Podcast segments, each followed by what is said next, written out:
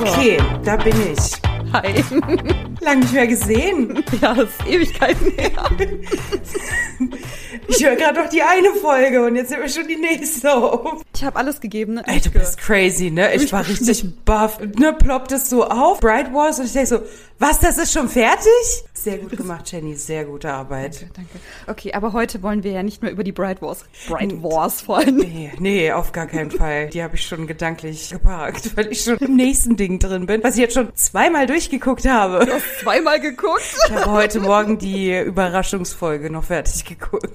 Also nee, die habe ich gestern mir noch Die reingezogen. habe ich gestern reingezogen. Ich hatte ja schon die zweite Runde angefangen. Und dann war heute Morgen nochmal die Überraschungsfolge dran. Du bist ja der Knaller. Also Listia Verschlag, der kam ja auch von dir, ne? Ja. Ja. Also Leute, ihr lest ja wahrscheinlich gar nicht den Titel, bevor ihr die Folge startet. Deswegen nochmal hier zur Einleitung. Wir wollen über The Sandman sprechen. Eine Netflix-Serie. Brandheiß. Gerade Mhm. rausgekommen. Wie lange ist die schon draußen, weißt du das? Ich würde sagen, eine Woche maximal. Echt? Weil ich habe gedacht, ich habe das irgendwie wieder viel zu spät eingeschalten. Da Nein. haben schon alle drüber geredet. Ja. es ist ja eingeschlagen wie eine Bombe. Ist ja Platz eins irgendwie weltweit in den Ja, genau. Netflix-Charts. Aber nee, es ist wirklich, glaube ich, ja, ich glaube am 15. ist es rausgekommen. Also wenn die Folge rauskommt, sind es wahrscheinlich so drei Wochen dann. Ja, so. genau. Ja, gut, aber auch noch alles relativ frisch. Das heißt, falls ihr die Folge noch sehen wollt, dann skippt jetzt unsere Podcast-Folge vielleicht erstmal, weil wir über alles reden werden. Also wir werden sehr viel spoilern und Ja. wenn ihr das nicht mögt, dann hört es vielleicht, nachdem ihr die Serie gesehen habt, wenn ihr sie denn sehen möchtet. So. Ja. Genau. Liz, warum hast du das denn vorgeschlagen? Sag mal. weil die Serie so ganz dolle feministisch ist. Ja. Okay, nein, das, das war jetzt gemein gesagt, weil ich habe ganz viel aufgeschrieben. Also, warum ich das gewählt habe, ist, manchmal ist ja der Kontext einer Serie nicht immer feministisch, aber das Setting drumherum. Das heißt, ich habe halt Sandman angefangen zu schauen und war schon vom Trailer gecatcht, einfach weil es ein unfassbar diverses Cast ist. Und ich mich instant in den Hauptdarsteller verliebt habe. Ich fühle mich, ich, ich fühle mich wieder in meine. Teenagerzeit zurückversetzt. So, man sieht irgendwie eine Band oder einen Film und dann ist einfach so der Hauptcharakter einfach so, ja, Wie er. er. Aber halt jetzt, ne, ich meine, ich bin ja jetzt auch 15, 16, 17 Jahre älter, je nachdem, auf welche Teenagerphase man das bezieht. Und er ist auch noch in meinem Alter. Also, ne, es ist ja so, alles vollkommen. so alt wie wir. ich glaube, Jahrgang 85. Ach so. Ja, das jeden macht ihn ja gleich noch heißer, ne? Nein, was ich auch daran mag, ist ja der Hauptdarsteller Tom Storage übrigens, The Sandman, Morpheus, wie auch immer man ihn nennen will. Die haben alle tausend Millionen Namen, da komme ich auch noch Dream. drauf zurück. Dream finde ich den schönsten. Ja, ich auch. Er ist ja so ein bisschen so ein Außenseiter-Typ, finde ich. So mein Klischee von unserer Teenie-Zeit von den Außenseitern, ne? So das kleine Goth-Kid in der Schulzeit, was ja nicht so richtig Freunde hat, immer so ein bisschen sonderbar, aber im Herzen gut. Ja, in so einer Teenage-Love-Story wäre der halt irgendwie so dieser seltsame, den die Hauptdarstellerin dann irgendwann gut findet. Genau. Am Ende gehen sie dann zusammen zum Prom. Ja, ja, genau. Was ich noch genial finde, also es ist nicht nur Dream einer meiner sehr favorisierten Charaktere, Desire. Oh mein Gott. Jetzt widersprechen, absolut. Und ich mag auch Death. Und es gibt ja eigentlich noch mehr. Ich habe natürlich, ne, Nerd wie ich bin, habe ich mich da ja natürlich sofort eingelesen. Ja, klar, Wikipedia ist auf. Nicht nur Wikipedia, nein, nein, nein, nein, nein. Es gibt Sandman Wiki. Wiki, ich sagen, so das Fandom-Wiki. Ja, und da habe ich mich natürlich einmal durch die komplette Sammlung gelesen. Gibt noch mehr und ich bin gespannt, was da noch so alles kommt. Aber ja, Jenny, was war so dein erster Eindruck davon überhaupt? Also erstmal war ich ein bisschen verängstigt, weil als Kategorie Horror da stand. Und ich Oh, stimmt, auf und meine- ab 18. Und ich dachte auch so, oh Gott. Ich musste meine PIN ab 18 eingeben, ja, und ich war schon so, ach du Kacke. Hast du eine Pin da drin? Ja, wir haben eine PIN, ja. Ach ja, ihr habt ja auch noch ein bisschen Nachwuchs zu Hause rumrennen. Richtig, genau. Das war nicht so, wie ich dachte, wie es wird. Ja. Aber es hat mir sehr gut gefallen, weil wir hatten ja schon geschrieben, ich habe gemeint so, hä, das ist gar nicht Horror, das ist eher so Dark Fantasy. Und ich glaube, so wird's auch offiziell eingestuft. Genau. Als Dark Fantasy und ich liebe Dark Fantasy. Also das ist wirklich was, was ich sehr, sehr mag. Horror mag ich auch. Du hast mich ja noch gefragt, warum ich das gucke, weil es am 18 ist. Ja, ja, ich dachte so, hä, ist dir das nicht zu gruselig? Ich habe mir erst den Trailer angeguckt und dachte so, hm, okay, es hat so ein bisschen so Momente und so ein bisschen so ein Trailer, wo ich auch so dachte, oh Gott, ey, das ist jetzt sowas wie Saw oder It oder keine Ahnung, wie sie alle heißen, ne? Und ich habe die erste Folge auf sehr leiser Lautstärke geschaut und mir regelmäßig, kennst du ja, ne, Jumpscares, wenn man so merkt, okay, die Musik im Hintergrund wird gerade leiser gemacht und jetzt kommt gleich, er dreht sich um und bam, da ist es. Hab ich immer so mit Augen zu und Ohren zugeguckt. Ja, so ist es ja nicht. Genau, und dann kam das nicht und dann habe ich mich sicher gefühlt. Ja. Also ich habe sehr viel Spaß daran gehabt, die Serie zu schauen. Aber als du gesagt hast, oh, lass uns eine Folge machen, dachte ich erst so, hm, ob das passt. Aber ich fand, es war dann letzten Endes doch genauso wie auch bei der Bücherdiebin. Da habe ich ja auch erst mal gedacht, so, hm, worüber sollen wir da reden? Und ich habe hier eine Liste von Frauenrollen, die ich so geil finde in dieser Serie, wo wir auch gerne gesondert drüber sprechen wollen. Oder wir gehen einfach alles einmal so durch. Aber es gibt so viele geile Frauen da drin. ja. Ja, also es gefällt mir sehr, sehr gut. Ah, da bin ich ja froh. Hab mich sehr gefreut. Auch es ist ja gestern, also gestern war der 19.9., 8. Oh mein Gott, okay, ich fange nochmal von vorne an. Kommt in die Outtakes. In welchem Jahr sind wir hier gerade? Gestern war der 19. August. So, und da kam ganz überraschend von Netflix eine elfte Folge dieser Staffel. Also die hat mich auch nochmal abgeholt. Da würde ich jetzt vielleicht auch jetzt schon mal eine kleine Triggerwarnung aussprechen. Ich würde nämlich gerne über diese letzte Folge sprechen. Und ich markiere euch das auch nochmal in den Shownotes, dass ihr den Timecode seht, weil es um das Thema sexualisierte Gewalt gehen wird. Ja, also grundsätzlich ist mir auch aufgefallen, so eine sehr hohe Diversity. Es sind mega coole Figuren, es sind richtig coole SchauspielerInnen dabei. Ja. Ich fand die Geschichte geil. Also da ist ja so alles Mögliche gemischt. ne? Da sind so Götter, dann sind dann so Die Endlosen. Sind ja Also keine die- Götter. Es ist explizit, Genau. sie sind keine Götter. Richtig, aber Götter gibt es ja auch. Und dann Genau. gibt es ja irgendwie so hier Mythologiefiguren und so. Ja, wir treffen auf Kain und Abel und oh, ich liebe sowas. Ich liebe das auch, wenn sich das vermischt. Und ich muss dazu sagen, der Schaffer dieser Comicreihe, auf dem ja die Serie beruht, ist der Neil Gaiman. Und von dem kenne ich schon einige Sachen. Und ich muss sagen, ich finde den mega toll, diesen Mann. Okay. Der hat auch eine Comic-Anthologie verfasst, Graveyard Buch oder Graveyard Book, wo es um einen kleinen Jungen geht, der auf einem Friedhof aufwächst mit den Geistern, die dort leben. So was macht er richtig geil. Und von ihm ist auch American Gods. Das ist ein Roman, den habe ich gelesen, fand ich mega geil. Gibt's auch eine Serie zu, die fand ich so mittel. Aber an sich eine geile Geschichte, weil auch da geht's darum, dass es Götter gibt, aber nur wenn man an diese Götter glaubt, leben die weiter. Und wenn die Menschen aufhören, an diese Götter zu glauben, dann sterben die. Und dann gibt's aber auch neue Götter. Ja, dann gibt's irgendwie so den, ich nenne jetzt mal so den Smartphone-Gott so und den Cyber-Gott und so. Die kommen dann halt Genial. neu und dann kämpfen so die Alten gegen die neuen Götter. Es ist mega geil. So. Und beim Sandman hat man das ja auch. Ja, du hast halt den Sandman. Das ist ja aus vielen verschiedenen Geschichten eine bekannte Figur, der eben auf einem Gott aus der Antike beruht, der eben Morpheus, der Gott der Träume. Dann heißt er auch Dream. Und er hat viele Geschwister, also insgesamt sind sie sieben, ne, hat das ja schon gesagt. Das sind so die Götter, an die man nicht glauben muss, die leben trotzdem. Also die sind immer da sozusagen. Und ich finde einfach so das, was Neil Gaiman macht, ich finde den mega gut. Und er hat auch Good Omens gemacht. Das ist eine Serie auf, oh Gott, ich glaube, die lief auf Prime, glaube ich. War auch sehr, sehr geil. Okay. Kann ich dir auch empfehlen. Auch ein heißer Engel und Teufel und so dabei. Mhm, Okay, okay, ist notiert. Bin gerade noch mal hier nebenbei kurz dran, mir einmal noch mal die Charaktere hier nebenbei aufzumachen, weil ich tendiere ja gerne dazu, Namen zu vergessen. Nee, das ist kein Problem. Ich habe sie mir ja auch alle hier Genau, notiert. so, also. Eine Frage noch, hast du es auf Deutsch oder auf Englisch geguckt? Ja, auf Deutsch. Ja, ich, muss das nur sicher gehen, weil dann brauche ich nicht die englische Wikipedia-Seite aufmachen. Nee, kannst auch die englische. Also ich Nee, weil ich kenne ja jetzt nur die englischen Namen. Das fällt mir immer auf und es tut mir leid für alle da draußen. Mir rutscht immer mal ein englisches Wort raus. Das liegt, muss ich leider entschuldigend sagen, daran, dass ich in einem sehr internationalen Umfeld lebe. Nee, das ist ja okay. Ich finde es ja ganz gut, dass du dann das Original immer kennst. Ja, also aber gerade so bei manchen Übersetzungen ist es, glaube ich, ganz gut, das Original zu kennen. Auch in meinem regulären Sprachgebrauch rutscht mir das immer mal raus. Und Ja, wir sind doch hier international, das ist doch klar. Ja, weil nicht alle ja immer so gut Englisch können, deswegen. Ich kenne mich jetzt in Mythologie ja gar nicht so gut aus, ne? Und ich habe das geschaut und schaue das dann gerne mit Untertitel, weil da fallen ja einige mythologische Wörter. Mhm. Und dann kann ich das halt schnell, ah, wie wird denn das geschrieben? Ah ja, da steht's ja.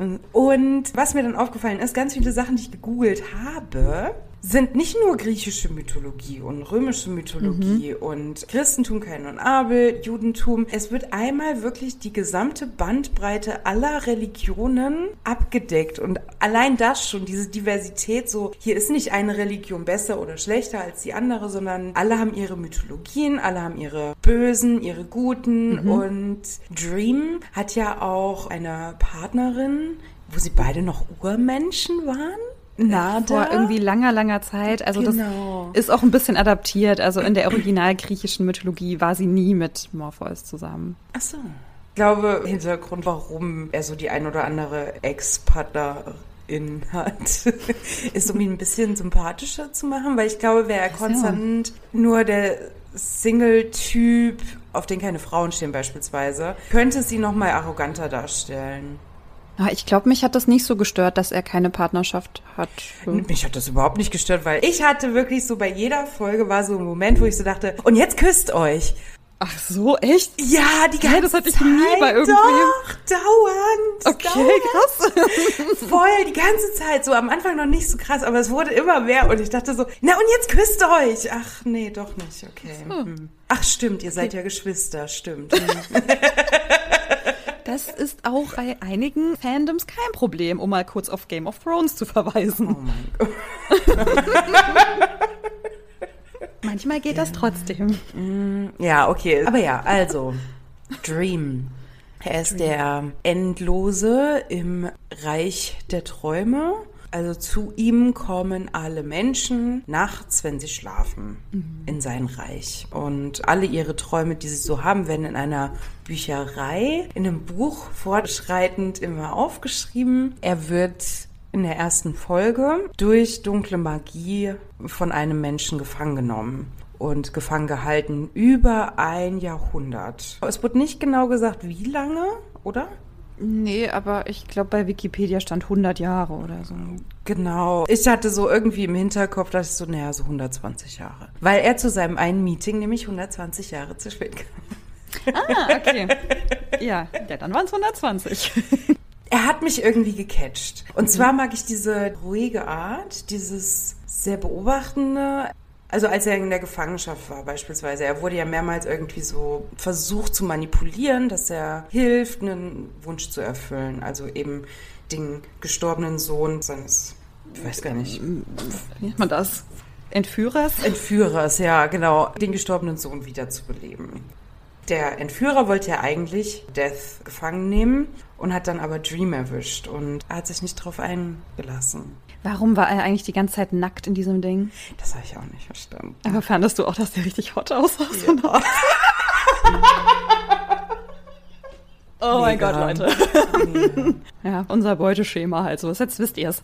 So ein langer, schlachsiger, dünner Typ. Und halt so ein Underdog-Typ. Ich mag sowas. Mhm. Was ich halt wirklich mag, ist halt auch so dieses ruhige. Ne? Also extrovertiert ist so das eine, aber es gibt ja auch ruhige Extrovertierte. Das könnte ich dann mhm. schon wieder. Ne? Aber ich brauche jemanden ruhigen. Ja, aber ich finde, er hat jetzt auch, also... Er ist nicht extrovertiert, auf gar keinen Fall. Er nee, ist so nee. der erste Drini-Hauptakt, finde ich. Ah, ich weiß nicht, weil ich finde, er wirkt halt immer sehr ruhig. Aber er ist halt auch manipulativ. Also er macht halt schon auch viel. So, weißt du? Also er wirkt ja immer sehr ruhig damit, aber auch wenn er andere gerade austrickst zum Beispiel. Also gerade als er seine Insignien ja wieder bekommt, er ist ja nicht immer, aber gerade so bei der letzten Insignie ist er ja schon krass am Austricksen. Ja. Also ich finde, das hat schon auch so was Gefährliches. Nicht, dass das jetzt irgendwie nicht hot wäre, ganz im Gegenteil, aber, aber ich weiß nicht, ich fand den auch nicht immer nur liebenswert. So. Nee, muss er ja auch nicht nee, sein. Nee, genau. Ja. Und das fand ich halt auch spannend. also es gibt ja auch nicht immer nur gute Träume, ne? Also mhm.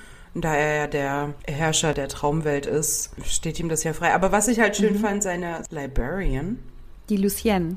Genau. Sie hat ja gesagt, er hat sich durch die Gefangenschaft ja weiterentwickelt. Er war wohl viel arroganter und nochmal viel abweisender. Liegt vielleicht daran, dass ich die Serie inzwischen zweimal durchgeguckt Du bist habe. jetzt hier Pro, ja? Ich weiß ja offenbar gar nichts. Ich Nein, streue so ein paar überhaupt Sachen nicht. rein. Ich finde schon, auch im Verlauf der Serie merkt man auch schon eine Entwicklung. Weil in der Gefangenschaft war er ja komplett ruhig. Der gar nichts gesagt, über 100 Jahre. Ja, hat er immer nur so gestarrt, ne? Halt mega sexy irgendwie. Ja. Also Und vielleicht die muss man das Haare, ich weiß auch nicht, aber ich Ja, das weiß sind halt diese. Emo-Boy-Haare. Ne? Also Oh, vielleicht ja. müssen wir es mal kurz einordnen. Also Leute, falls ihr irgendwie so halbwegs in unserem Alter seid. Als wir jung waren, dann haben wir sowas gehört wie My Chemical Romance und Billy Panic Talent. at the Disco. Panic at the Disco. Also vielleicht habt ihr jetzt ein Bild vor Augen. Weil diese Frontmänner, die sahen alle genauso aus wie er. Schon. Stimmt, vor allem Panic at the Disco, ne? Der Brandon Urie.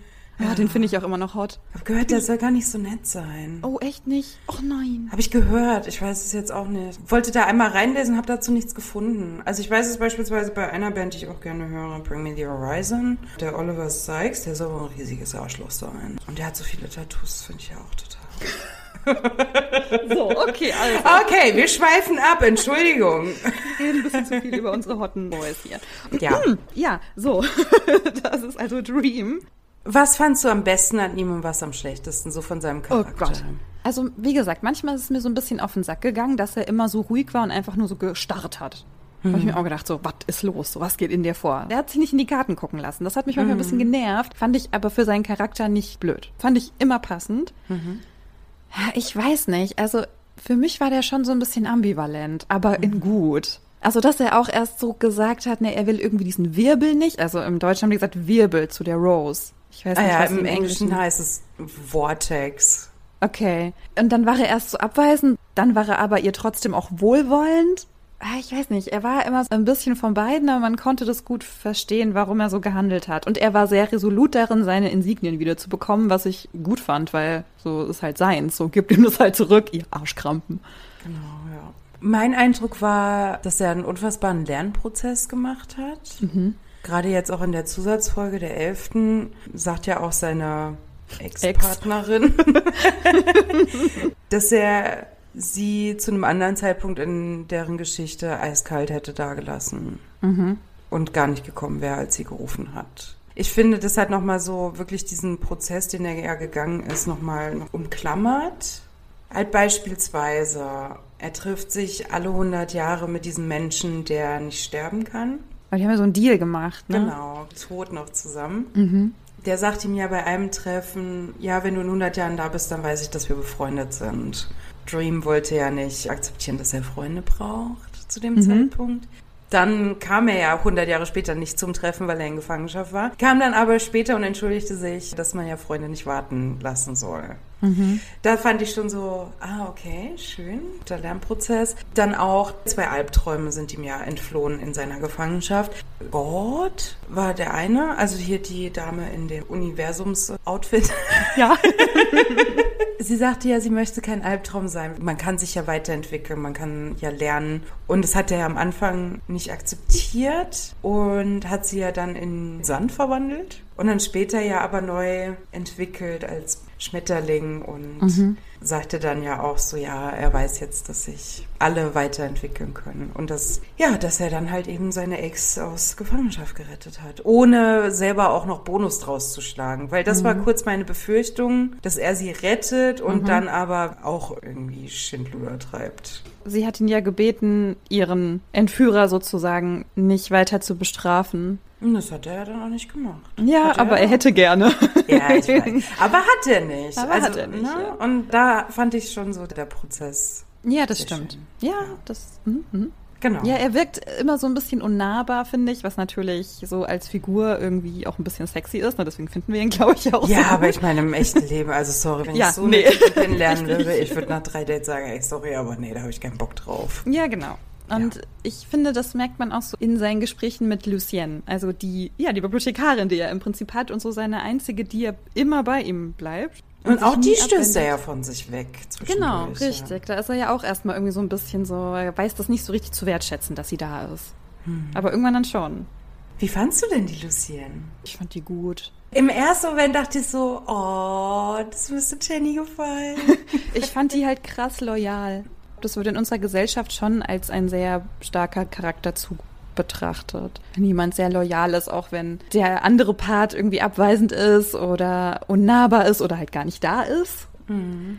Das Traumreich, das ist ja auch zerfallen, als er nicht da war. Also zum Teil. Das ist ja irgendwie wirklich so aus dem Leim gegangen und sie war aber so diejenige, die noch versucht hat, alles irgendwie so zusammenzuhalten und immer noch daran geglaubt hat, dass er wiederkommt. Ja. Ja, aber die war cute, die hatte auch so kleine spitze Öhrchen. ja, ja, das stimmt. Ich fand, die Lucienne war für mich so eine der ersten feministischen Rollen, weil sie ihm die Stirn geboten hat. Also er mhm. ist ja ihr Meister und ihr Vorgesetzter, wie auch immer mhm. man das nennen möchte. Und sie hat ihm Ratschläge gegeben, sie hat den Laden am Laufen gehalten und hat ihm halt auch ins Gesicht gesagt, du, das war scheiße. Also nicht literally so in der Form, ja, ja, aber sie aber hat ihm genau. ja, schon mehrfach dann gesagt, was sie von manchen seiner Aktionen halt mhm. hält. Und ich sag mal wirklich, bei so einem machtvollen Mann, Vorgesetzten, Chef, muss man erstmal den Mut haben, das zu sagen und zu machen. Mhm. Ja, Weil alle anderen sind abgehauen, sie ist geblieben. Und dann sagt sie ihm, du hier, du warst weg, ja, ist natürlich alles zusammengebrochen. Mhm. Kümmer dich drum. Oder geh mal schlafen. ja. ja, das stimmt.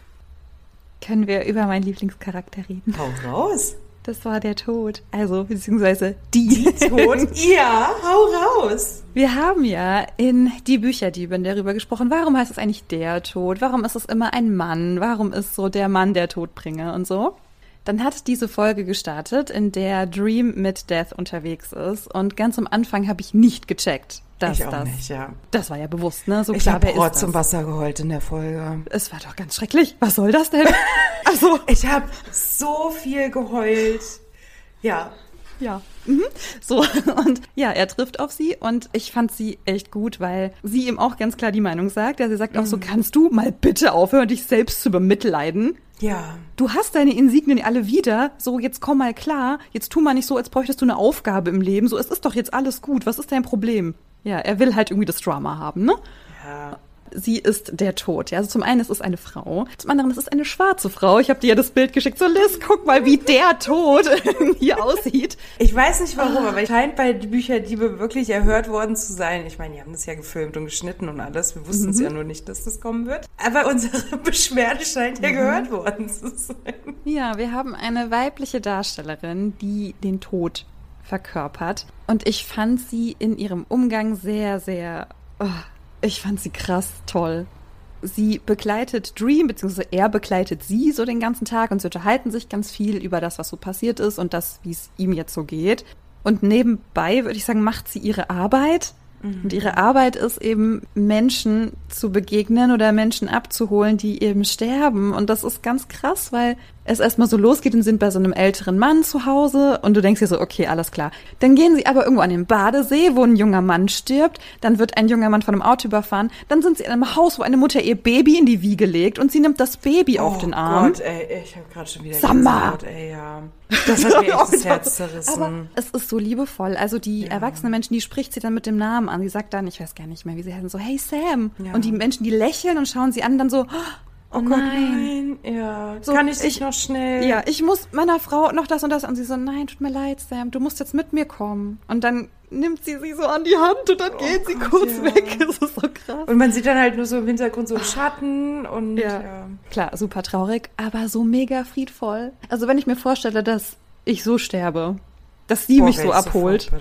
Ja, ne? Ich fand es auch so schön, wie sie auch dem älteren Mann, er fragt ja noch so, haben wir noch einen Moment Zeit? Mhm. Natürlich. Und dann darf er noch sein Gebet abgeben und damit er in den Himmel kommt und schon wieder so Gänsehaut. Ich finde, Ich auch. sie hat so dem ganzen Thema Tod so eine positive Aura gegeben. Voll, es ja. Wird ja auch in der Folge, sagt es ja auch einmal so, Tod gehört zum Leben mit dazu und alle nehmen so die Geburt so als so gegeben wahr und haben dann Angst vor dem Tod. Mhm. Sie macht das so positiv. Ja, aber das ist so krass, weil ich finde, sobald sie jemanden dann auch so anschaut und anspricht und den Namen sagt, die Menschen erkennen sie dann. Ja. Ne? Also sie hat ja, na klar, sie hat irgendwie so eine menschliche Erscheinung, aber sie schauen sie an, sie wissen, ah, okay, meine Zeit ist da. So. Ja.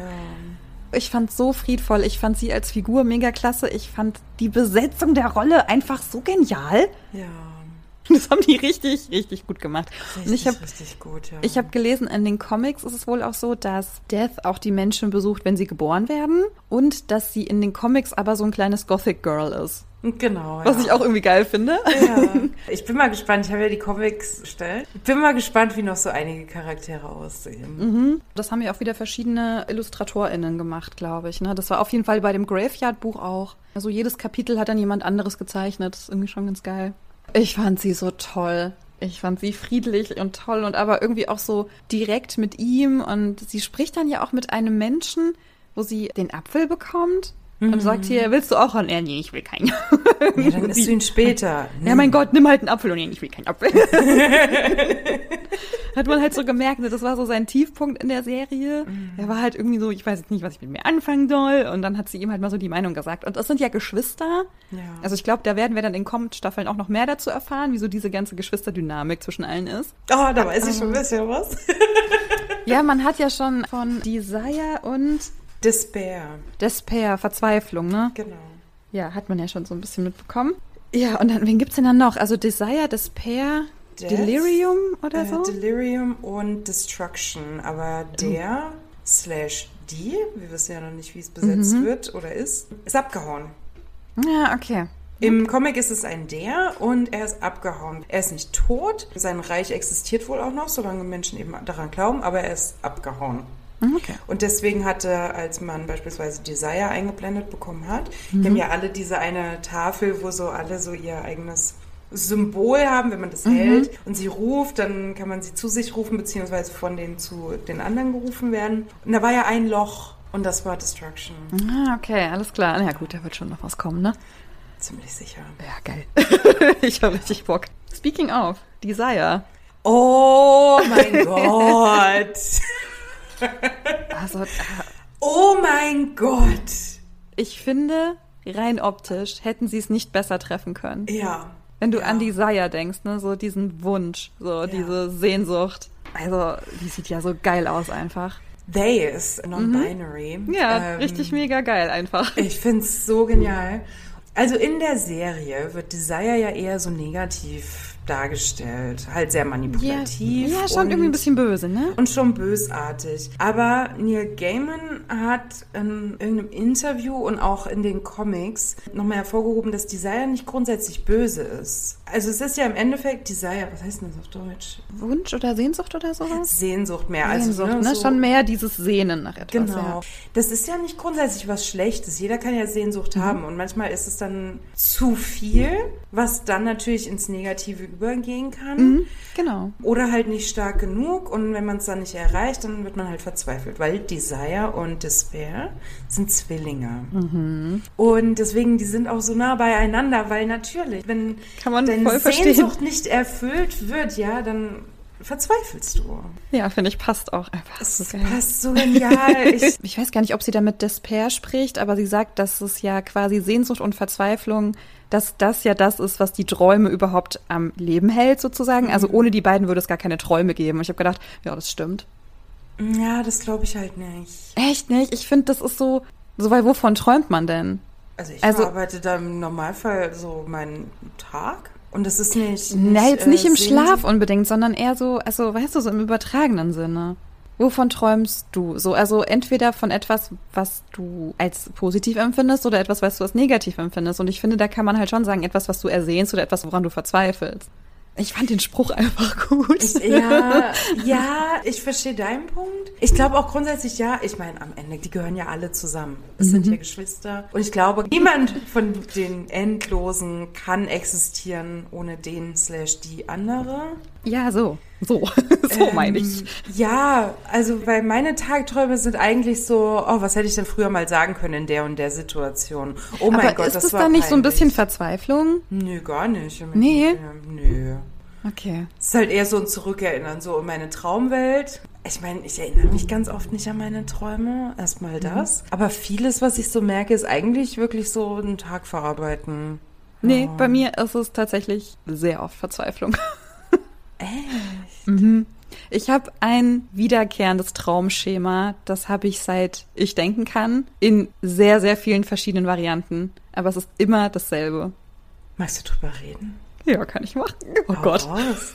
Ich träume sehr, sehr häufig davon, dass ich in einer Situation bin, in der ich nicht zu Hause bin. Ich bin im Urlaub mit verschiedensten Leuten, mit meinem Kind, mit meinem Partner, mit meinen Eltern, ganz viel, mit Freundinnen aus der Grundschule. Ich bin immer irgendwo im Urlaub und es ist jetzt Zeit, um nach Hause zu fahren und ich fange an, meinen Koffer zu packen und ich schaffe es nie, alle Sachen einzupacken, bis wir los müssen. Niemals. Ich sehe, überall sind Sachen, die mir gehören. Also Dinge, die auch eigentlich in meiner Wohnung stehen, die ich niemals mit in den Urlaub nehmen würde. alle diese Dinge, die muss ich jetzt noch einpacken.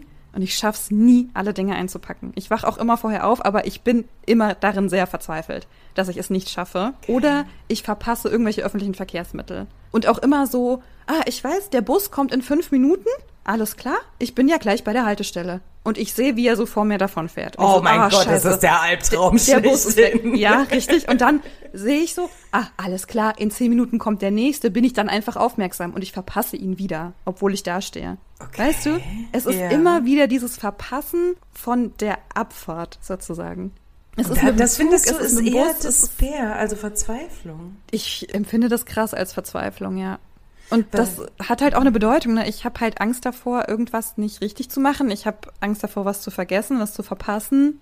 Dinge, die mir gehören, nicht bei mir halten zu können. Also es hat schon alles eine krasse Bedeutung, finde ich. Das ist ja interessant. Weil mich erinnert das jetzt gerade wirklich auch an diesen einen Traum, der ja in der Serie ja ist. Die liest da so eine Geschichte vor und dann wiederholt sich das immer wie so eine Schallplatte, Ja, die fest. ja. So klingt das für mich und das war ja in der Traumwelt und nicht in Despairs. Ja, ja, klar, aber die Verzweiflung löst ja diesen Traum aus. Weißt du? Oder eben Boah, ich bin mal dieser. gespannt, wie das aufgelöst wird. Weil für mich sind das tatsächlich noch so zwei separate Bereiche gedanklich. Ah, Okay.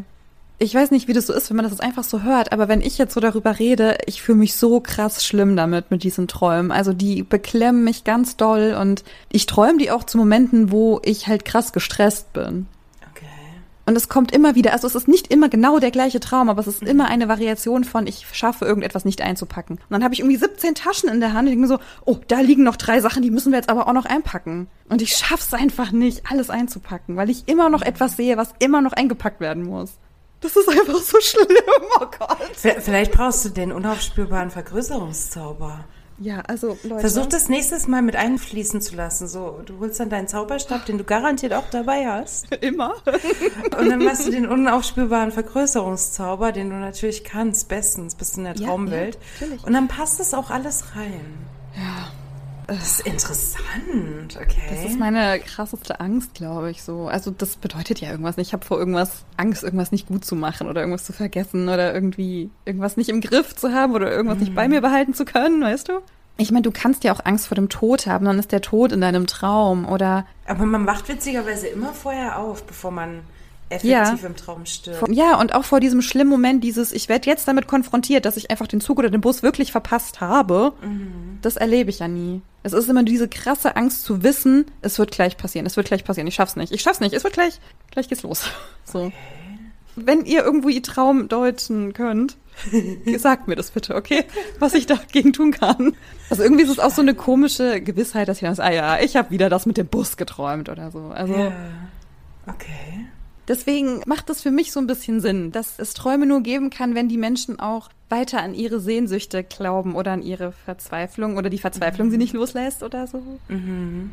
Ja, vielleicht ist es auch so ein bisschen romantisierend gerade, aber ja, doch, ich fand den Satz einfach gut. Weil wir jetzt kurz Despair, also die Verzweiflung ja genannt haben, die wird halt nur zu kurz eingeblendet in der Serie jetzt. Ich glaube aber, dass sie vielleicht in der zweiten Staffel, ich bin mir ziemlich sicher, es wird eine zweite Staffel geben. Ich Auf weiß nicht, ob Fall. das schon mal, Ja, ob das schon mal was kommuniziert, dass es eine geben wird. Muss es geben, hallo? Ja, es war schon ein krasser Cliffhanger. Ja, Ich hab habe die Hoffnung, dass das Bär tatsächlich noch mal so ein bisschen mehr Fokus bekommt, weil ich sie halt Mhm. echt nicht so einschätzen kann, was aus ihr wird und ist Mhm. und so.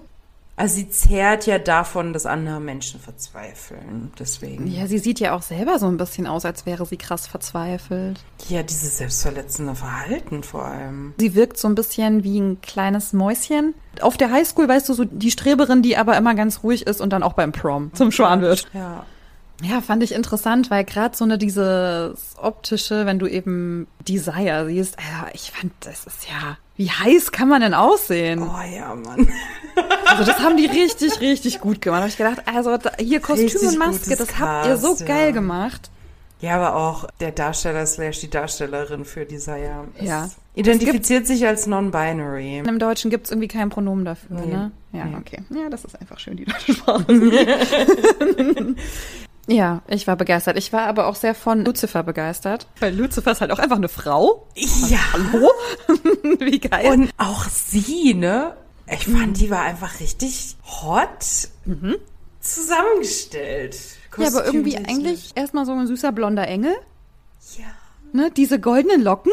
Halt richtig unschuldig. Und dann dieses Spiel, das die spielen. Ja. Ja, und da ist er halt auch gut, ne? Also da kann Ja. ja Dream auch krass so austricksen, weil er halt clever ist. Ja, aber er wäre fast verzweifelt. Ja, das stimmt, ja. Also da hat es ja den Rahmen dann gebraucht. Lucifer fand ich auch gut. Ist Ja, übrigens auch eine Darstellerin, die in Game of Thrones mitspielt. Und auch da fand ich sie schon ganz toll. Also, ist sie da auch Bösewichtin? nee, da ist sie ganz lieb. Ah, interessant. Da ist sie der erste weibliche Ritter der Königslande. Ja, keine Ahnung, wovon du redest. Ja, ist doch super. da hat sie auch eine sehr gute feministische Rolle. So. Okay. Was war so sowas, was dir an Lucifer besonders gut gefallen hat, außer dass es eine Darstellerin ist? Ich fand Lucifer genau so, wie ich mir den Teufel vorstelle eigentlich. Oh, okay. Als braven Engel mit blonden Haaren. Nein, weil ich finde, auch bei Lucifer denkt man ja so, der ist immer böse oder diese Figur ist immer böse. Ja. Und ich finde aber, dass sie halt auch so logisch schlüssig gehandelt hat. Das macht für mich dann so eine Figur irgendwie nahbarer und dann irgendwie auch realistischer. Weißt du, was ich meine? Weil ich glaube halt nicht so, niemand ist nur böse und niemand ist nur gut. So, ja klar, das gibt's, das wird uns auch gezeigt. Aber ich finde, man hat gemerkt, sie hat so hinter ihren Prinzipien gestanden, wollte halt auch nichts hergeben, als Dream ja seine, was hat er eigentlich von dem Sein Dämon? Hut war es doch. Also diese, hier, die Maske da, oder? Ja, genau. Ja, genau. Hat gesagt, so, nö, Pech gehabt, kriegst du nicht. Und dann gab's ja die heraus. Wer hat eigentlich wen herausgefordert? Also, Dream hat ja den einen Untoten herausgefordert und hat gesagt, gib es zurück, es steht dir nicht zu. Und dann hieß es, du bekommst es nur zurück, wenn wir ein Match machen. Und dieses Match, dafür kannst du dann auswählen, wer für dich antritt. Und Dream sagte, naja, ich trete für mich selber an. Und diese Figur hat dann gesagt, ja, und ich wähle Ja, Lucifer genau. Morningstar. Morgenstern. Oh Gott, ich muss auch übrigens eine Folge über Sabrina machen, fällt mir gerade ein, ja. Genau, und so ist ja dieses Spiel, dieser Contest, was auch immer, entstanden. Ich finde, sie hat so eine machtvolle Stimme.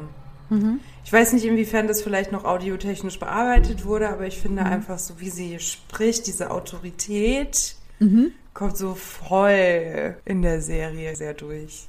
Ja, das stimmt.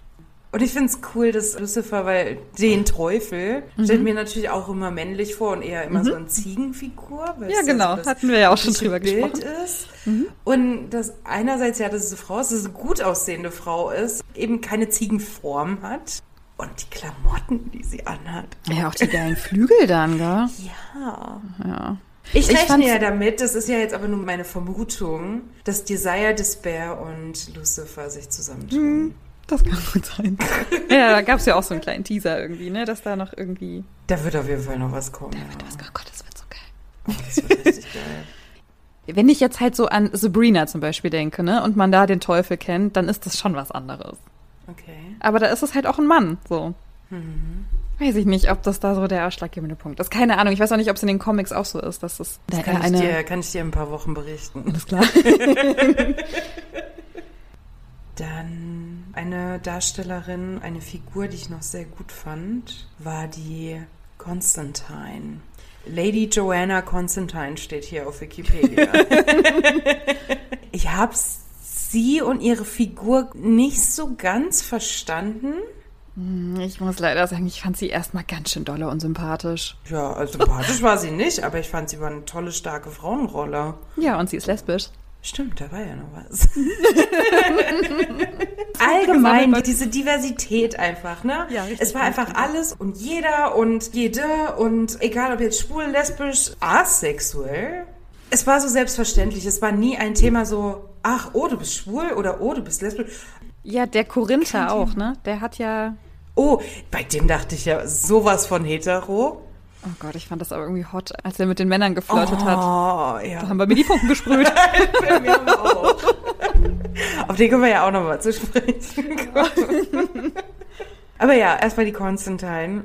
Was ich cool fand an ihr, sie ist so ein bisschen die Anti-Heldin, die es schafft, sich mysteriösen Wesen entgegenzustellen, Teufel auszutreiben oder was auch immer das für eine Figur war, die sie da. Ja, so ein Dämon. Aber ich fand das so cool. Auch sie hat ja, was, 1789 oder 1889 hat sie ja Dream und Hobb zur Rede gestellt. Ja, sie ist so ein bisschen die Anti-Heldin zu eigentlich allen Anti-Helden, weil es sind ja keine Superkräfte und Superstars und Superhelden. Es sind ja alles irgendwie so ein bisschen Anti-Helden und sie aber so, mhm. ich würde sagen, von menschlicher Seite will sie irgendwie die Menschen schützen vor diesen Dämonen und deswegen. Mhm. Ja, sie sieht das so als ihre Aufgabe an, glaube ich. Ihre Art ist mir so auf den Sack gegangen am Anfang, weil dann steht er so da, so mega cool, so, hi, ich brauche deine Hilfe, weil ich brauche meinen Sand. Du hast meinen Sand. Und sie ist so, ich habe jetzt erstmal zu arbeiten. Ja, also aber ich rede ich schon mal cool. gar nicht. Sie lässt sich von einem Mann nichts sagen. Ja, das schon, aber irgendwie, ich fand ihre ganze Attitude, die war ja die ganze Zeit so, auch dann mit der Fahrerin da und so. Ich nicht, ich fand die irgendwie erstmal doof. Und dann hat man aber auch gemerkt, dass sie halt nicht immer so cool ist, weil sie dann jetzt zu ihrer Ex-Freundin geht, die sie ja einfach ohne Ton verlassen hat Ja. und sich dann ja bei ihr entschuldigt. Und dann war das ja doch alles nur ein Traum, weil dieser Sand sie so, oh Gott, alles ganz tragisch. Und dann wird sie ja erst wieder so ein bisschen weich. Und habe ich gedacht, ja, okay, so du bist auch irgendwie normal so. Sei halt nicht so hart zu dir und allen anderen. Genau, aber ich finde, sie hat mich so ein bisschen an so starke Frauen und starke Frauenrollen erinnert, die so sehr hart sein müssen, um sich irgendwie durchzusetzen. Und am Ende sind es halt alles nur Menschen und man sieht halt nicht immer alle Perspektiven und alle Facetten. Ja, ich fand auch nicht alles gut, was sie gemacht hat. Und jeder hat, denke ich, so seine Probleme mit Kommunikation. Aber dass sie dann halt so eine menschliche Seite durch diesen Verlust dann halt auch gewonnen hat. Ich fand sie sehr, sehr gut dargestellt. Ja, mir war sie irgendwie einfach viel zu cool. Ja, das ist Underdog-Mädchen, ne? Wie immer. Ja. Ich wollte noch über Rose sprechen und habe auch eine kleine Question dazu. Also ich habe das dann nochmal bei Wikipedia gelesen. Also Rose ist ja die Urenkelin von, wie hieß sie denn nochmal? Äh, warte, ich hatte hier eben Kincaid, Unity Kincaid. Die Unity, genau. Als Dream gefangen war, gab es in Europa die Schlafkrankheit, die es übrigens wirklich gab. Irgendwie auch wieder geil umgesetzt, geile Verbindung gebracht. Habe ich das richtig verstanden, dass sie zu der Zeit auch einfach diese Schlafkrankheit hatte und dann geschlafen hat, bis dann also Dream ihre Urenkelin schon ist. groß ist? Oder? Also, die Unity hatte diese Schlafkrankheit über 80 Jahre Ja. und ist während dieser Zeit schwanger geworden von Desire. Was soll das, frage ich mich. Ja, wait for it, wait for it. Okay. Und Unity war die einzige, die diese Schlafkrankheit überlebt hat über den langen Zeitraum. Okay, aber warum ist sie denn schlafend schwanger geworden? Also Desire ist in ihre Träume gekommen, als Dream ja in Gefangenschaft war, konnte Desire einfach in die Traumwelt gehen Okay. Und scheint sie da im Schlaf geschwängert zu haben. Meine Vermutung ist, um diesen Vortex in Gang zu bringen. Weil Also das war dann Dream schon der da ist, Plan uns dann. zu schützen. Ja, weil Desire sagt ja, oh, dieses Mal bin ich dir richtig unter die Haut gegangen damit, oder? Ich glaube, Desire genießt es, Schindluder zu treiben. Einfach so ein bisschen den Mhm. Aber Leuten auf den Sack zu gehen. War dann nicht das Kind schon dieser Wirbel? Weil die Unity vorgesehen war als der Wirbel. Und weil sie die Schlafkrankheit. Unity? Genau. Und weil sie Okay. die Schlafkrankheit hatte, konnte sie diesen Wirbel nicht verursachen, weil sie ja geschlafen hat die ganze Zeit. Mhm. Aber warum war das nicht schon ihre Tochter oder ihre Enkelin? Warum die Urenkelin dann? das weiß ich auch nicht. Vielleicht überspringt es immer eine Generation, weißt du, so ein Erbe. Also ich war da einfach nur verwirrt. So irgendwie schlafend war sie schwanger und hat schlafend ein Kind irgendwie geboren. Sag mal, was ist bei euch los? So krass. Aber dann wiederum gibt ja noch eine andere Situation, die leider Ja, Die ist ja die auch Leiter. geworden. Ja. Das fand ich irgendwie ganz Also. schräg alles. Also ein Vortex ist ja ein Wirbel, der die Traumwelt mit der Wachwelt vermischt, die Grenzen einbricht zwischen Traum Ja. und Wirklichkeit. Genau, dadurch konnte leider im Traum schwanger werden und in der realen Welt das Kind auch austragen. Da das Kind aber in der Traumwelt entstanden ist, ist es eigentlich Dreams Kind. Also da bin ich irgendwie raus, muss ich sagen. Diesen Strang mit diesen Kindern. Ich glaube, Desire ist halt in die Traumwelt eingedrungen, weil Dream nicht da war. Und eigentlich gibt es in dieser endlosen Welt die Regelung, dass sie nicht in die einzelnen Reiche des anderen eindringen dieses Ganze so, man ist schwanger im Schlaf und so, das hat für mich halt krass was von sexualisierter Gewalt, weißt du? Absolut, Das absolut. ist halt, ich finde das so krass übergriffig, auch wenn das durch irgendeinen Zaubermagie, was auch immer, also nicht durch wirklich Sex entstanden ist, aber äh, fand ich beides ganz komisch. Bei Leider war es ja wirklich mit ihrem verstorbenen Mann Mhm. im Traum. Also da sehe ich jetzt den sexuellen Übergriff nicht, weil es war Nee, ja aber das war ja trotzdem komisch, weil sie hat gesagt, ja, sie hat im Traum mit ihrem Mann geschlafen und dann war sie aber schon im sechsten Monat oder was. Ja, also das ging super schnell. Ja, das war auch weird. das? Das, das fand ich auch weird. Da brauche ich auch noch eine Aufdeckung in der zweiten Staffel auf jeden Fall. Aber bei Desire und Unity, man weiß halt nicht, wie es entstanden ist. Weil sie sagt ja in einem Moment, sie hat ja in ihrem Traum mit einem Mann mit goldenen Augen geschlafen. ja, aber das ist doch der Korinther, oder nicht? Nein, der Korinther hat keine Augen. Ja, aber die glitzern doch, Nein, das sind seine Augenhöhlen. Nee. Ja, aber da glitzert's doch immer, wenn der seine Brille abnimmt. Nee, das glitzert sind seine Zähne, das ist nochmal im Mund. Ach So, Der Mann mit den goldenen Augen war Desire. okay. Und so ist ja Dream dann auf Desire gekommen und hat Desire ja zur Rede gestellt und so eine unfassbar als- sexy Szene entstehen lassen. Ja, aber als Unity, also wenn die im Traum und überhaupt die Schlafkrankheit und so, ich meine, die war doch noch ein kleines Kind. Nee, die ist ja gealtert. Sie war ja 80 Jahre in dieser Schlafkrankheit. Also da bin ich leider, das tut mir sehr leid, da bin ich nie mitgekommen, hab ich nie aufgepasst. Also Unity ist als Kind eingeschlafen, lag 80 Jahre davon. Ja, aber 80 Jahre, du wachst doch da nicht auf und freust dich, deine Urenkelin kennenzulernen. Du bist doch absolut traumatisiert. Du kommst mit Ja. diesem Leben doch gar nicht zurecht. Ja, nee, natürlich nicht. Die war dann irgendwie so, oh hey, schön dich kennenzulernen. So, was? Naja, keine Ahnung. Also das habe ich auch nicht verstanden. Oder bist du dann in deinem Traumschlaf erwachsen geworden und hast da alles Na, so körperlich ja. Ja, körperlich schon, aber ich meine jetzt auch geistig. Nee, natürlich nicht. Ja, dann ist sie doch eigentlich ein 80-Jährige, die ein Gehirn von einem Kind hat. Ja, weswegen sie das wahrscheinlich gut verarbeitet hat, weil Kinder Okay. gewöhnlicherweise Traumata ein bisschen besser wegstecken. Okay, vielleicht ist es auch einfach absolut irrelevant, sich darüber Gedanken Ja. zu machen. Das ist, wie es ist. Genau, auf jeden Fall wurde Gut, Unity von Desire geschwängert, hat das Kind geboren. Das war Roses Mutter. Nee, Grandmother dann. Die Unity ist ja die Uroma von der Rose sogar. Oh, stimmt.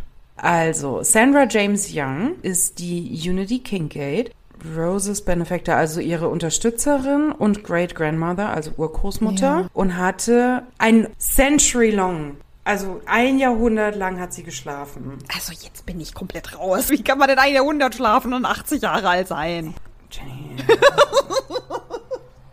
es ist Okay, ich muss damit Fantasy, aufhören, darüber ne? Es ist möglich. Die anderen sind auch alle Jahrhunderte, Jahrtausende alt. Und weil die Unity halt Vortex ist wahrscheinlich, oder dieser Wirbel, Mhm. altert sie langsamer oder so, keine Ahnung, was auch immer. Auf jeden Fall. Dann hat sie ihre Tochter, Roses Großmutter, dann die hat auch noch eine Tochter. Das, und so ist es entstanden und dann wurde dieser Wirbel an Rose übergeben. Ja, vielleicht einfach auch, weil auch Dream gefangen war, keine Ahnung. Weißt du, Ja. dann ist jetzt einfach jetzt erst die Zeit reif, dass der überhaupt Sinn macht. Genau, Weil den soll es ja geben, um halt Dream zu ärgern. Wenn der aber in Gefangenschaft ist, macht es ja keinen Sinn. genau. Ja gut, jedenfalls fand ich die Rose auch gut, weil auch sie eine schwarze Frau war. Ach so, ja. fand die Ich Besetzung fand die einfach wieder richtig gut. cool. Ich fand sie liebenswert und nahbar, weil sie alles für ihren kleinen Bruder getan hat Ja. und ihn rausholen wollte und wiederfinden wollte und bei sich haben wollte. Und so, ich hätte es aber gern gehabt, dass sie einfach der Wirbel ist, aber nicht stirbt. Ist sie auch nicht. Ja, aber nur weil ja die Uroma dann gesagt hat, ja komm, ich opfer mich ja quasi dafür, weil ich war ja vorgesehen und so. Ja, weil sie halt auch vorgesehen war. Also grundsätzlich Mhm. sehe ich da jetzt nicht das Problem. Ich meine, außerdem ist ja 100, sonst was wie viele Jahre alt. Ja, aber das war dann schon eher so dieses, so komm, ich mach das. Also die Rose hätte sich ja auch geopfert für die Welt irgendwie. Ich weiß, ich weiß, aber ich glaube, da geht's ja auch um das Thema Sympathie und Mhm. es ist halt am Ende auch eine Serie. Du brauchst so ein bisschen die Sympathieträger. Und ich glaube, hätte Dream halt Rose jetzt getötet, weil sie der Wirbel ist, oh, das wäre ein Scheißende für die erste Staffel gewesen. Dann wäre Dream bei mir wirklich. Ah, weiß ich nicht. Ich, ich muss nicht immer alles schön haben. Also ich hätte es schlimm gefunden, wenn Rose gestorben wäre. Aber irgendwie auch gut für die Serie. Ja, du hast aber auch die blöde Erfahrung hier mit Game of Thrones. Ich nicht. Ich brauche Ja, sowas. Da sterben alle. Da sterben halt die Leute, die du richtig gut findest. Und es ist halt okay. Ich brauche ein Happy End. Das ist so. Ja, das ist auch absolut okay. Ich fand es jetzt auch nicht super weird. Außerdem freue ich mich, dass Roses Bruder, wie heißt er eigentlich? Jed, Jed, Jed. genau. Dass er dadurch halt auch seine Schwester wieder hat, dass er einen Vertrauensmenschen um sich hat. Ja, ja. Der hat ja, Ja. eine Scheißkindheit gehabt. Richtig beschissen. Also der hat. Was ist bei dir schon wieder los? Auto. Er wird halt krass misshandelt in seiner Pflegefamilie. Und das passiert richtig häufig. Ja, natürlich. Also es ist nicht der häufig. Standard, aber die Pflegefamilie bekommt ja 800 Dollar im Monat für die Pflege des Sohns. Und dieses ganze Pflegethema ist ja üblich in den USA, Mhm. dass man Pflegekinder aufnimmt, man bekommt Geld dafür, schön und gutes System, aber dass das halt viele auch ausnutzen, um halt eben Profit daraus zu schlagen. Und das merkt man halt ja auch bei Jets Pflegefamilie. Und der Junge tat mir sehr leid. Ja. Und ich fand es sehr schön, dass dieser eine Albtraum ihm so seine Traumwelt so aufgebaut hat, dass er als Sandman das Gute in die Welt bringt. Superheld irgendwie in seinem Cape und so, ne? Ja, Ja. das fand ich schon süß. Und er hat ja auch so ein bisschen diese ganzen Comic-Helden so zusammengebracht. So im Hintergrund stand ja Iron Man, glaube ich. Ja. Also ich hätte es nicht so schlimm gefunden, wenn Rose sich hätte opfern müssen oder es irgendwie eine Entscheidung hätte geben müssen, wo einfach einer stirbt oder einer gewinnt. Ja, aber so war es auch okay. Es war dann halt so ein rundes Ende und wenn es jetzt halt keine zweite Staffel geben würde, was ich nicht glaube, aber dann wäre es trotzdem auch irgendwie eine abgeschlossene Geschichte. Ja, stell dir vor, die Serie wäre jetzt gefloppt, dann finde ich, wäre es ein super Ende wenigstens gewesen. Ja, genau, das stimmt. Ja. Man hat zwar so dieses leichte offene mit Lucifer, aber das ist halt so dieser Cliffhanger. Oh, okay, mal gucken, ne? Wenn es keine zweite Staffel gibt, war es für mich trotzdem. Aber ich gehe schon sehr stark davon aus. Ja, ich gehe auch von Das aus. wird bestimmt auch bald revealed, dass da noch was kommt. ich doch, doch. hoffe. Ich meine, wie viele Anthologien gibt es? Es gibt irgendwie vier oder fünf. Ja, Wenn die halt vier oder fünf Staffeln machen, wenn es richtig geil läuft, sogar noch mehr. Also, Oh ja, ich fand das gut. Mhm. Würde mich sehr freuen. Ich habe mich ja jetzt in das ganze Sandman-Thema ja eingelesen. ja. Sandman wird, oh, das spoilt jetzt alles. Ja, los. Also das Kind, das die Aida ja austrägt und Ja. gebärt, Ja. wird der neue Sandman. Wie der neue Sandman. Was ist mit dem alten Sandman? Ja, irgendwas entsteht da und passiert da. Okay. Ist klar, Fight. Ja. Ne, Fight glaube ich nicht. Er ist halt dann der neue Sandman. Okay. Zumindest in den Comics. Vielleicht wird leider Mhm. ja die neue Sandwoman. Ich fände es ein bisschen weird, wenn Dream und Rose, das zu viel Altersunterschied. Nee, also, nee, das sehe ich auch nicht. Ist also ja für mich ist Rose jetzt auch abgeschlossen. Also die findet auch nicht mehr krass statt. Echt? Ist die für dich abgeschlossen? Ja, aber sie Ich ist ja nicht der kommt noch Wirbel. Sie hat jetzt ihren Bruder. Was soll da Ja, noch? ich würde mich halt fragen, ob sie dann wirklich nicht mehr in die Traumwelt kommt. Ja gut, das, ja, dass sie vielleicht noch so eine Nebenrolle spielt, das kann schon sein. Auch würde ich mir wünschen. Mal gucken, wir werden sehen. Aber wahrscheinlich, wenn hier diese Folge rauskommt, gibt es wahrscheinlich noch eine zweite Überraschungsfolge nächste Woche Freitag. Oh Gott, meinst du? Wäre irgendwie cool, oder? Es kommt einfach jede Woche eine Folge raus. Staffel 1 hat eigentlich 20 Folgen. Na, oder halt, ich weiß nicht, so 12 oder 13, weißt du, so magische Zahl oder so? Ach so, ja gut, ja, ja. Ja, also gestern die Folge, ne? Ich Ja. habe erst mal gedacht, so, was ist denn das jetzt schon wieder? Ich dachte so, warum ist denn das auf einmal ein Trickfilm? So, kommt erst mal die Katze, werden erst mal Katzenbabys in den See geschmissen. Ich glaube, es hackt Oh einfach. mein Gott, da habe ich auch direkt schon wieder losgeheult. was ey. soll denn die Scheiße bitte? Ja. Oh, ich habe auch nicht so ganz verstanden, was der erste Teil der Folge sollte. Ich glaube, das hatte jetzt nicht so viel eine Bedeutung, außer dass es halt eine künstlerische Umsetzung so angelehnt irgendwie daran war. Ich fand es total merkwürdig. Ich bin da nicht so richtig reingekommen in diesen Katzenpart. Nee, ich dachte auch so, naja gut, es hat jetzt eigentlich nichts mit der Serie zu tun, gar nichts. Aber Genau. ist okay, ich guck's mir an. Ich mag Katzen. Also, also wie ich mir das halt gedanklich erklärt habe, aber ich weiß nicht, ob das stimmt, ist es, dass die Geschichte war, die der Autor im zweiten Teil der Folge dann geschrieben hatte? Ach so, okay. Weil ich konnte es einfach nicht zuordnen. Ich habe nicht verstanden, warum die Katzen da waren. Ich glaube, das hatte auch gar keine Bedeutung. Da hat halt jemand Kunst gemacht und eine Geschichte erzählt und dann haben sie das halt damit reingenommen. Ah ja, und man musste die Stunde für die Folge voll bekommen. Kann sein. Ich fand aber die Geschichte, die danach kam, interessant und ich habe Fragen dazu, Liz. Oh, die war hart. Weil ich glaube, dass da was Schlimmes passiert mit dieser Muse. Eine Muse an sich, das sagt sie ja, ist dafür da, der Mann gibt ihr Befriedigung und sie inspiriert ihn dadurch. Ach so. Das ist der eigentliche Gedanke. So funktioniert das mit den Musen. Üblicherweise. So Okay. erklärt sie es ja in der Folge. Also sie sagt ja, ob er sie versucht mit Geschenken zu bestechen. Und dann erklärt sie ja, dass eine Muse ja eigentlich dafür da ist, dass er sie, sie sagt nicht Pleasure, aber sie sagt also, ich habe es so verstanden, dass er ihr zu Füßen liegen muss, sie halt befriedigt im Endeffekt und sie ihn durch diese Befriedigung, dieses freiwillige Dasein, durch dieses Einvernehmliche ihm dann die Inspiration schenkt. Aber es ist ja nicht einvernehmlich in dem Fall. genau, Also genau. Aber das ist ja der eigentliche Gedanke einer Muse. Im zweiten Teil gibt es einen Schriftsteller erstmal. Also erstmal haben wir keinen Charakter aus den vorherigen Folgen so präsent, sondern es ist ein Schriftsteller, der zu einem anderen Schriftsteller geht und dieser andere Schriftsteller schenkt ihm seine Muse. Oh mein Also Gott, ja, eine die er ja Frau- gefangen genommen hat. Richtig, eine Frau geht in den Besitz eines anderen Mannes über. Er sagt es auch so, sie gehört jetzt dir, sie kann nicht abhauen. Ich habe sie aber so oder so eingesperrt, weil sie mir auf die Nerven gegangen ist mit ihrem gelangweilten Gesichtsausdruck. Gott, ey. Also diese Muse inspiriert diese Schriftsteller, gute Bücher zu schreiben oder Bestseller zu schreiben oder halt mega erfolgreich zu sein.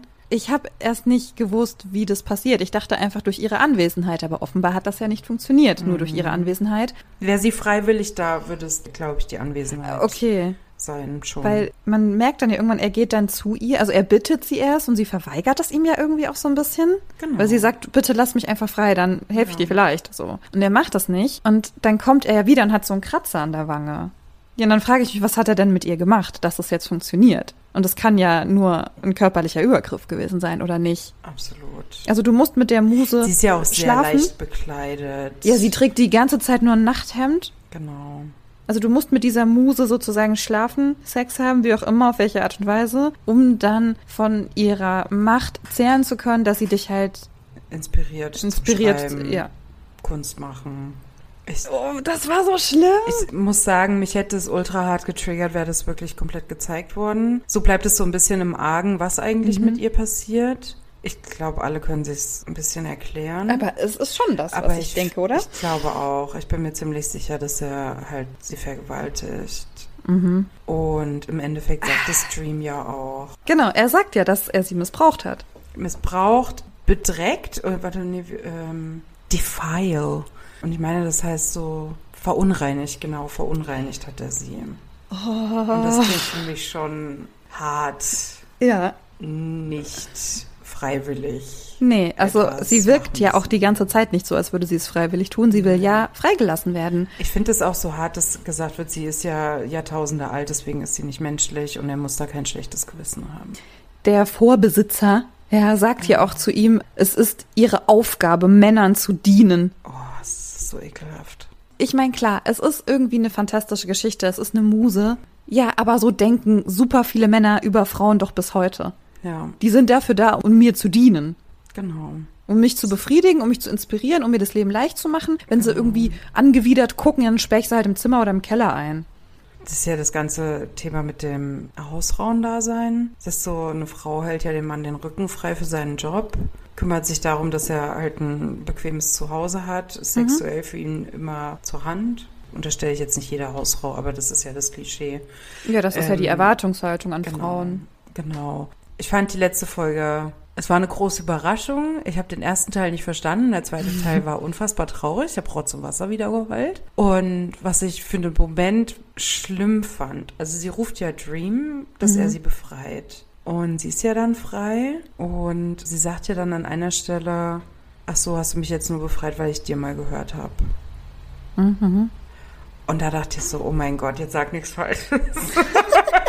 das hat mich so gespannt. Das war das einzige Mal in der Serie, wo ich übertrieben Angst hatte, was er sagt, was als nächstes passiert. Und er sagt so, nein, weil er dich missbraucht hat. Hat ihn für mich dann doch noch mal einen Respektbonus gegeben.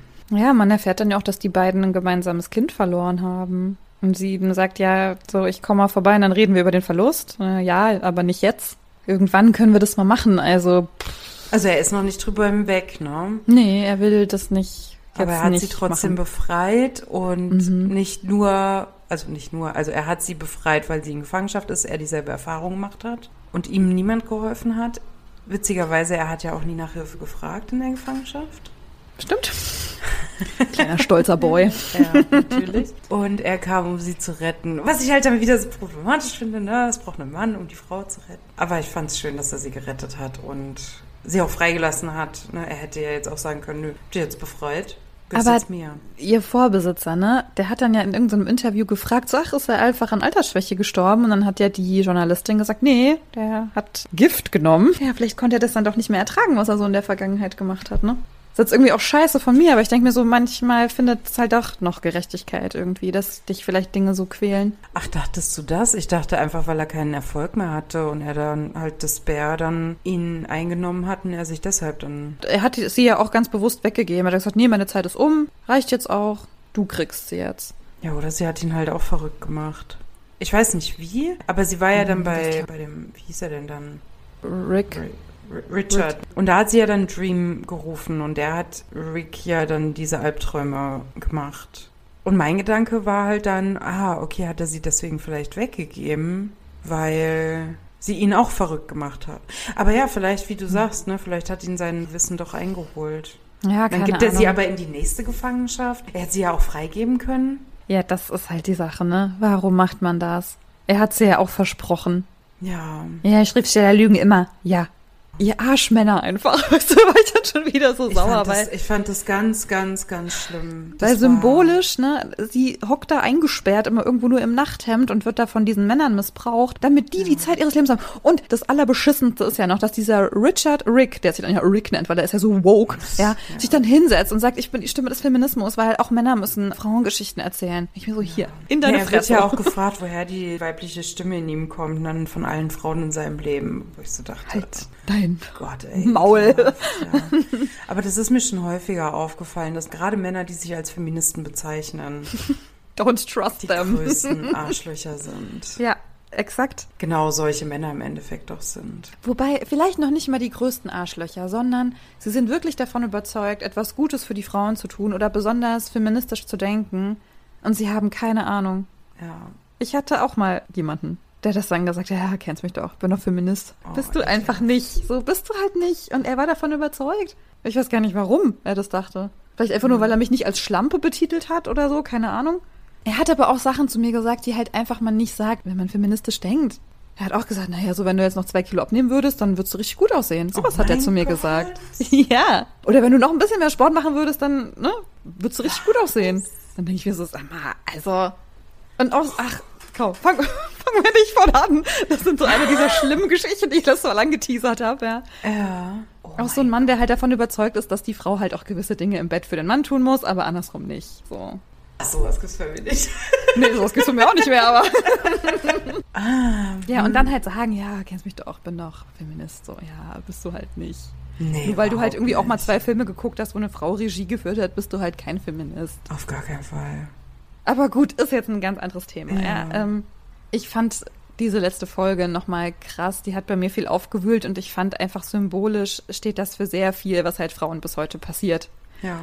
Ja, wie gesagt, am Anfang habe ich gedacht, naja, das ist irgendwie so Dark Fantasy, Horror Fantasy, was auch immer, so, was mhm. sollen wir da feministisches reden? Aber es gibt einfach viele feministische Themen, so, es gibt krass viel coole feministische Figuren, es gibt einen krass diversen Cast, also diese Serie, mhm. die ist sehr zu empfehlen einfach. Ja, ich finde auch, also das merkt man ja, gerade Netflix meine ich, haben ja in ihren Unternehmenszielen ja mehr Diversity auf die Leinwand im Endeffekt mhm. zu bringen. Und das merkt man ja auch bei reinen Netflix-Produktionen, ist es ein unfassbar diverses Cast. Und mhm. muss man halt auch sagen, ne, US-Firma, die sind, was Diversity angeht, halt weiter.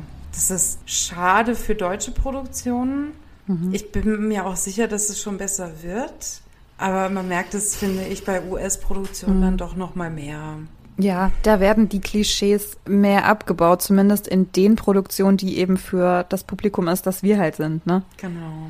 Also wenn man sich jetzt halt anguckt, was gerade so an deutschen Produktionen in den Kinos ist, da ist halt schon wieder so ein Kack-Scheiß der Häuptling Winnetou-Kacke im Kino. Echt? Wieder komplett mit weißen Leuten besetzt. Es ist halt schon wieder eine Diffamierung der indigenen Bevölkerung, der indigenen Kultur und weiß ich nicht was alles. Und das ist immer noch jetzt neu im Kino, Familienfilm. Dann auch mit Brownfacing oder? Na, klar. Oh, ist doch ekelhaft. Komplett White Ich- People, die da mitspielen. Ich sag mal so, das soll es jetzt nicht entschuldigen. Wir haben aber keine Ureinwohner in Deutschland. Dann hört einfach auf, solche Filme zu machen. Genau, Punkt das aus, ne? denke ich Also, mir halt auch, genau. das ist Wenn man die das nicht Konsequenz. hat, da. dann kann man das nicht auf die Leinwand bringen. Oder wertschätzt die Kultur so. Nee, da wird halt wieder jedes Klischee rausgeholt. Da wird halt auch ganz oft das I-Wort gesagt und alles. Also alles einfach. Da legen wir Wert drauf, auf unsere rassistische deutsche Kultur. Große Debatte, weißt du, und so ein Film ist dann nicht gecancelt. Und weißt du, umso wichtiger ist es, glaube ich, einfach, dass wir auch über Filme, Serien sprechen, die nicht explizit feministische Themen beinhalten, aber aus denen wir einfach so viel rausziehen können und die einfach so wertvoll sind für die Kultur. Ja. Weil ich meine, klar, das ist eine Kunst, das ist Teil unserer Kultur und es ist halt wichtig, dass die auch abbildet, wofür es einfach jetzt gerade mal Zeit ist. Und ich fand es halt so schön, ne? Also Desire einfach noch so als das i-Tüpfelchen einfach. Einmal die komplette Diversity-Spanne ohne Thema. Es war nicht, oh, und sie haben ja dann auch eine non-binary Person damit dazu genommen, sondern es ist so selbstverständlich. Ja. Und ich finde, die Person, die Desire darstellt, ist genial. Ich war auf der Instagram-Seite mal, ist super sympathisch. Hm, Okay, muss ich mal auschecken. Und einfach schön und ja, ich find's geil. Für mich ist es ein Thema, weil ich es schön finde, dass diese ganzen Gendernormen aufgebrochen werden. Ja, jetzt haben wir das so in den Fokus gestellt. Ja, Desire ist ja non-binary. Aber es ist kein Thema in der Serie. Und man muss ja sagen, die Comics, die wurden ja schon irgendwann in den 90ern oder so erschaffen, glaube ich. Vor, vor 30 Jahren, jetzt ist das 30-jährige. Ah ja, krass. Ja. Und da war das ja einfach auch schon ein Fakt, dass es eben einen der sieben Geschwister gibt, der kein eindeutiges Geschlecht hat. Es gab auch schon immer Leute, die das einfach erkannt haben, weil es auch einfach schon immer Teil ultra vieler verschiedener Kulturen waren. Also Götter, Göttinnen, die auch ihr Geschlecht wechseln, die ihre Erscheinung wechseln. Das gab's halt schon immer. Das ist einfach so krass Standard schon immer in unserer Gesellschaft gewesen und hat sich eben in den Göttern wiedergespiegelt, an die wir geglaubt haben. ja, Es ist also normal. genau. Und Gott ist kein weißer Mann mit braunem Bart. Also Lucifer ist ja aufgetaucht. Meinst du, es gibt auch noch irgendwie so eine Art christlichen Gott, der dann auftaucht? Ziemlich sicher, weil Lucifer sagt ja, sie möchte Gott Mhm. nerven. Sandman und seine Geschwister stammen ja von Licht und Dunkel, glaube ich, ab. Ja, komm, also die produzieren schon eine zweite Staffel. Ist ja wohl das Mindeste. Oh Jetzt ja. wir wieder hier. Ich habe einfach nur Angst, dass einer der DarstellerInnen abspringt. Ach so. Weil ich die so toll finde. Ich finde das Cast einfach genial, weißt du? Ja, ich glaube, die würden es auch wieder einfach- gut besetzen, denke ich. Ich fände es mega schade, wenn von den Personen, die ich einfach so unfassbar alle sympathisch finde, die ich alle mag, ich mag das Cast. Und wenn davon dann jemand abspringt, dann wird es ergänzt. Und wie macht man das? Ich bin mir sicher, die finden dann eine gute Lösung. Ich meine, Mhm. man weiß ja auch noch gar nicht, ob es passieren wird. Aber gerade habe ich einfach Angst, weil ich schon sehr an den Charakteren hänge. Falls ihr es noch nicht rausgehört habt, große Empfehlung unsererseits dieser Serie. Guckt sie euch unbedingt an. Habt ihr bestimmt eh schon gemacht, wenn ihr die Folge hört, weil sonst wisst ihr jetzt schon alles. Okay, ihr Leute, zieht's euch rein, gebt uns Feedback, schreibt uns Vorschläge, falls ihr auch eine coole Serie gesehen habt. Also ich muss dazu sagen, ne, hier Netflix, ich bin am Start. Disney Plus, ich bin am Start. Prime, ich bin leider nicht am Start. Das muss dann Liz gucken und mir dann erzählen. kriegen wir hin, kriegen wir hin. Kriegen wir alles hin, genau. Und äh, ja, also dann äh, haben wir noch irgendwas zu sagen? Nee. Nee.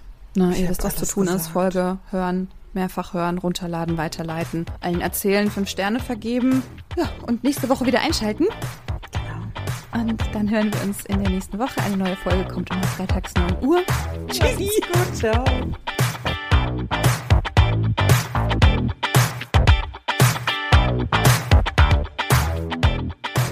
Ich habe noch Rose auf dem Zettel, oder? Müssten wir noch über Rose reden? Ich muss mal pipi. Oh ja, gut, dann machen wir eine Pause. Machen wir eine kurze Pause? Machen wir hier auch bei der Aufnahmepause? Äh, nee, lass weiterlaufen, sonst muss Okay, ich alles mehrfach schneiden. Äh, Perfekt, bei okay. mir ist eh gerade laut durch die Glocken. Sehr Okay, gut. perfekt. Gib mir fünf Minuten, weil dann Ja, muss ich ja. noch die Wäsche. Alles klar. Bis gleich. Perfekt.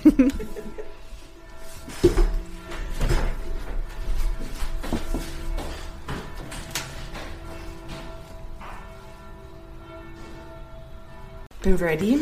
Sehr gut. Du hattest eben schon geteased, wen du, wen du gut fändest. Ich bin, ich bin durch jetzt. Ich merke, ich bin schon wieder voll geschwitzt. Also bis, bis dann, Leute. Tschüssi. gut, ciao.